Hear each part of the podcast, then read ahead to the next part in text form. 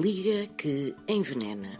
O bronze, nome com o qual se denomina toda uma espécie de ligas metálicas e que tem como base o cobre e o estanho e proporções variáveis de outros elementos como o zinco ou o alumínio, por exemplo, surge na linguagem dos metais associado à violência e à inflexibilidade. Ainda assim, muitos objetos destinados ao culto são fabricados em bronze. Com grandes potencialidades acústicas, era com esta liga que se faziam os sinos das igrejas. Acreditava-se também que nunca se deve comer ou servir comida de um recipiente em bronze, porque quem o fizer morrerá envenenado. E não há duas, sem três.